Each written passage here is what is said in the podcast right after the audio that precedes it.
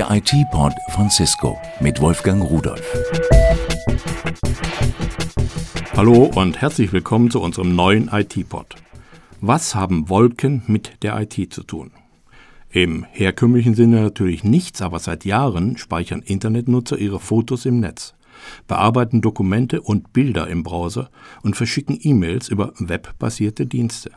Das war im eigentlichen Sinne der Beginn des Cloud Computing Zeitalters und damit begann eine Zukunft, die sich heute zu einem der am schnellsten wachsenden Märkte entwickelt hat.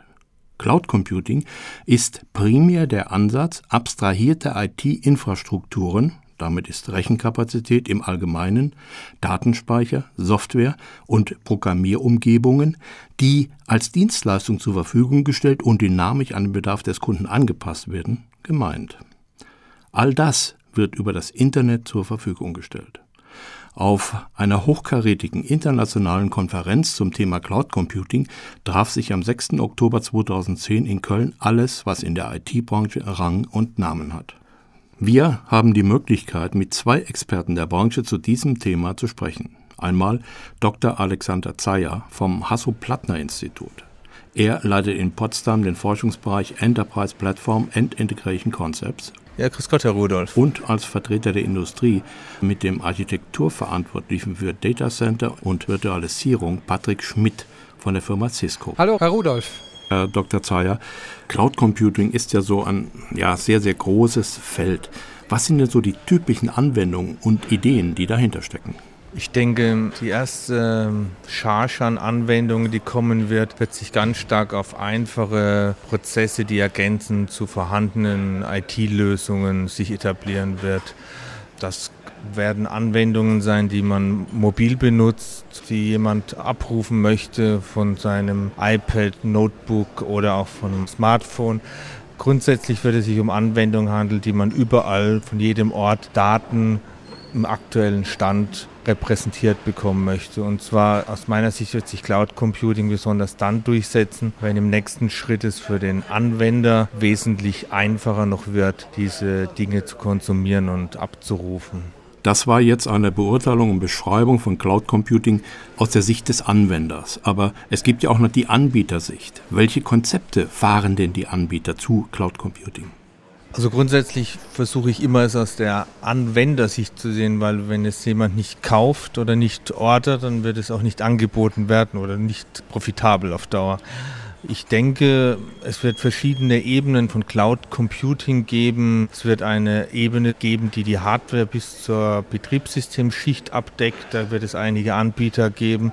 Dann wird es die Gruppe geben, die grundlegende Applikationen als eine Plattform anbieten. Und dann wird es ergänzende einzelne Applikationen, die über ein vordefiniertes Interface, Cloud API nenne ich es mal, ganz simpel von jedem Programmierer, der eine Drei-Mann Firma hat ergänzend programmiert werden können. Also ich bin sicher, dass es eine Vielzahl von neuen, innovativen, cloud-ähnlichen Anwendungen geben wird. Die Eintrittsbarriere für neue, innovative Lösungen, die auch ein intelligenter, guter Entwickler oder eine kleine Firma anbieten wird, wird den Markt sicherlich stark voranbringen. Und die großen Unternehmen werden sich auch erstmal schauen, ob sie diese neuen Innovationen bereit sind zu gehen oder die Firmen werden dann halt wie häufig auch als Innovation dann in Firmen integriert werden. Herr Schmidt, die Firma Cisco ist ja schon lange mit Cloud Computing beschäftigt, involviert und entwickelt ganz kräftig in diesem Bereich. Doch Cloud Computing besteht ja nicht nur aus einer Komponente, nicht nur zum Beispiel aus Software oder Hardware. Was bietet Cisco, was bieten Sie in diesem Bereich alles an?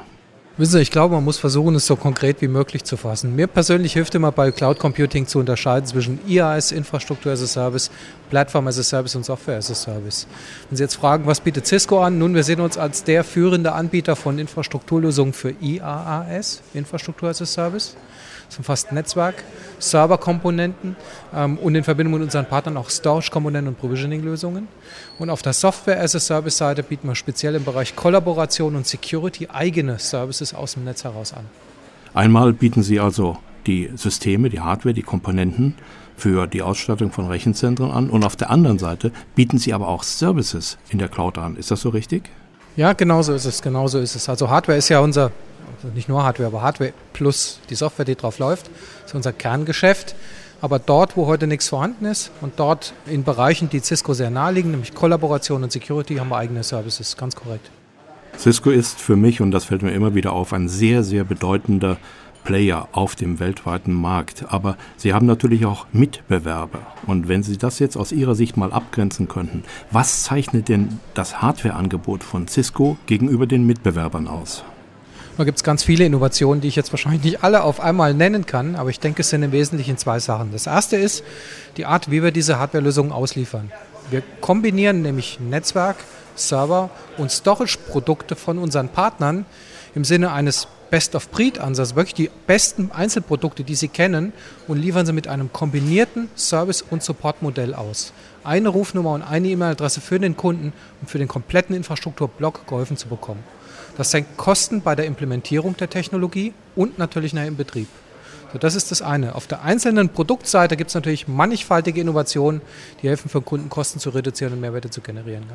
Herr Dr.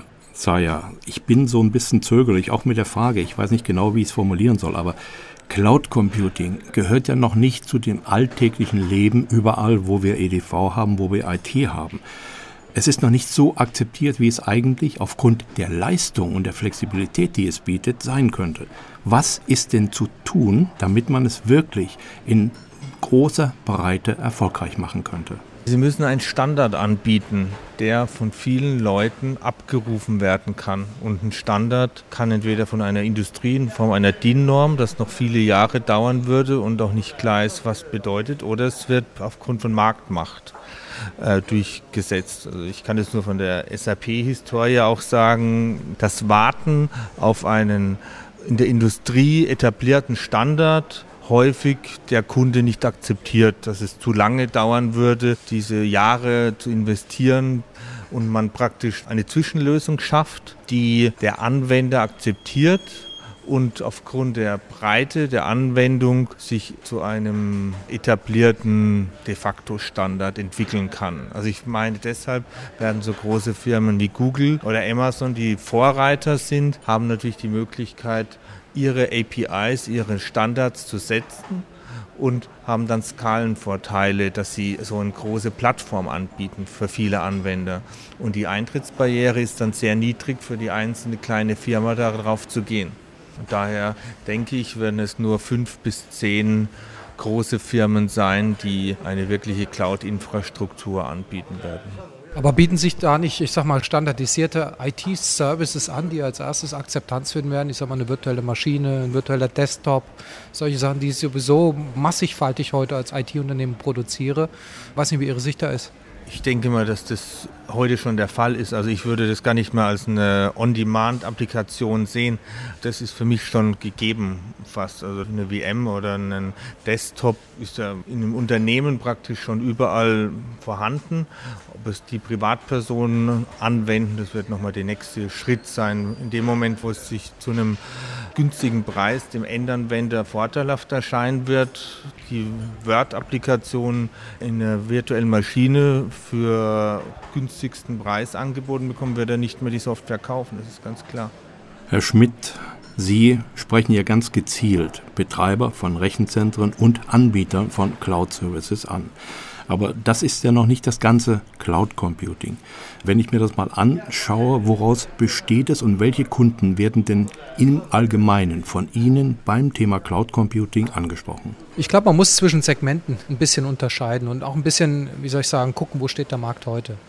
Im Software-as-a-Service-Umfeld, genauso wie im Infrastruktur-as-a-Service-Umfeld, sehen wir heute Kunden mit weniger als 100 Benutzern, die als erstes diese Lösung adaptieren, weil da der Mehrwert am größten ist und weil die installierte Basis an IT-Equipment, die dort vorhanden ist, am geringsten ist. Macht mir also einen Wechsel am einfachsten. Auch die Kosteneffekte sind heute da am größten.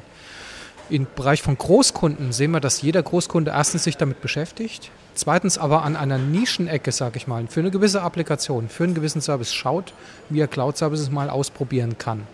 Bei unternehmenskritischen Applikationen und Diensten gehen wir heute davon aus, dass Großkunden auch über die nächsten Jahre hinweg das selbst in einem Eigenrechenzentrumsumfeld belassen, dort aber die Techniken von großen Cloud-Providern nutzen, um für sich selbst diese Kosteneffekte zu generieren. Das nennen wir Private Cloud. In der IT-Branche ist die Cloud als Thema bereits angekommen und angenommen worden. Klar, dort sitzen ja auch die Leute, die dieses Thema am ehesten verstehen. Doch es gibt ja auch noch viel mehr andere Kunden, die nicht direkt etwas mit IT zu tun haben, sondern nur damit arbeiten. Welche Aufklärungsarbeit muss man denn in diesem Bereich noch leisten, um auch diese Kunden gewinnen zu können? Herr Rudolf, Sie haben recht, das ist ein Hype, kann man schon sagen, Cloud Computing an sich. Allerdings, wenn man das auf der Metaebene lässt, ist es halt so unkonkret, dass man nicht wirklich was damit anfangen kann. Das ist meine Erfahrung. Man muss es versuchen runterzubrechen, man muss es versuchen, so konkret und handhabbar zu machen und, und das ist das Wichtige, dem Kunden halt Migrationsszenarien aufzuzeigen. Also jeder Kunde, wenn ich wieder in diesen drei Layern denke, IaaS, PaaS und SaaS, muss ich eigentlich überlegen, in diesem Cloud-on-Demand-Modell, wie mache ich meine eigene Infrastruktur on-demand ready oder welche Services kaufe ich infrastrukturseitig ein, on demand und auf der Softwareseite genau dasselbe. Wie mache ich meine lizenzgebundene Applikation, die ich heute habe, on demand ready? Wie komme ich in ein anderes Geschäftsmodell da rein? Oder wie kaufe ich die eben von einem SaaS-Provider ein? dass jeder Kunde muss eigentlich auf diesen drei Ebenen eine Migrationsstrategie entwickeln. Und da gibt es, glaube ich, ganz viel Aufklärungsarbeit zu leisten. Und dem Kunden müssen, sind, das ist eine Verpflichtung, die wir als Anbieter haben, dem Kunden ganz konkrete, handhabbare Migrationsszenarien aufzuzeigen. Und da sind wir, glaube ich, noch relativ stark am Anfang. Gut, also wenn ich jetzt überzeugt davon bin, dass die Cloud auch für mich, für mein Unternehmen eine gute Zukunft darstellt, Herr Dr. Zeyer, wenn ich mir also überlegt habe, wirklich in Cloud Computing einzusteigen und das im eigenen Unternehmen einzusetzen, was sind denn da die wichtigsten Punkte, worauf ich achten muss, damit ich nicht gleich auf dem Bauch lande? Sie sollten überlegen, in welchem Bereich Sie beginnen und zwar einen idealerweise wenig integrierten Bereich. Also der erste Bereich, den viele Unternehmen wählen, sind Vertriebsmitarbeiter, also eine CRM-Lösung. Häufig wird damit begonnen. Also wenn es sich jetzt um eine integrierte, größere Lösung handelt, wie eine komplette ERP-Anwendung, dann ist der Umstellungsprozess ja schon umfangreicher. Dann macht mir natürlich noch etwas Sorge, Herr Schmidt. Wenn ich jetzt umsteige als Unternehmer, was glauben Sie denn, wie sieht die Welt des Cloud Computing in fünf Jahren aus? Muss ich dann wieder umsteigen? Ich glaube mal, dass alle großen namhaften Rechenzentrumsbetreiber Virtualisierung auf die nächste Ebene gehoben haben. Neben der Server-Virtualisierung, Desktop-Virtualisierung oder Client-Virtualisierung in überwiegenden Fällen Einzug gehalten hat. Also ich habe den Server virtualisiert, ich habe den Client virtualisiert und ich habe auch den Speicher virtualisiert. Das wird erstmal im Bereich der Großkunden auf jeden Fall sich durchgesetzt haben.